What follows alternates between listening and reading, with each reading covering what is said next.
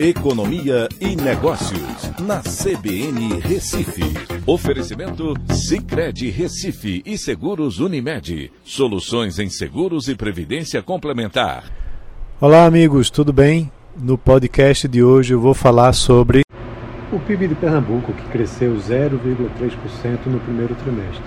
O desempenho ficou abaixo na comparação com o Brasil, que cresceu 1% no mesmo período o desempenho foi puxado negativamente pela queda da indústria e positivamente pelos serviços e agropecuária.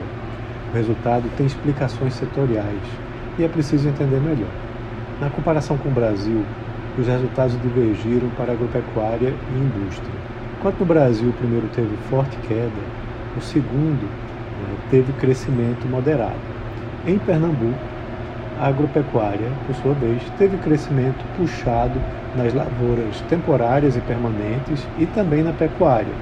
E no setor industrial, houve uma queda nos três grandes grupos: indústria e transformação, construção civil e produção e distribuição de eletricidade, gás, água, esgoto e limpeza urbana.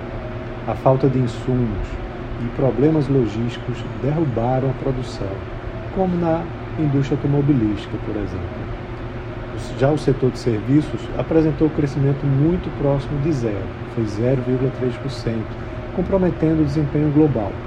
Como o setor representa 75,5% do PIB pernambucano e no primeiro trimestre a economia pernambucana ainda sofria restrições por conta da pandemia, não conseguiu crescer mais.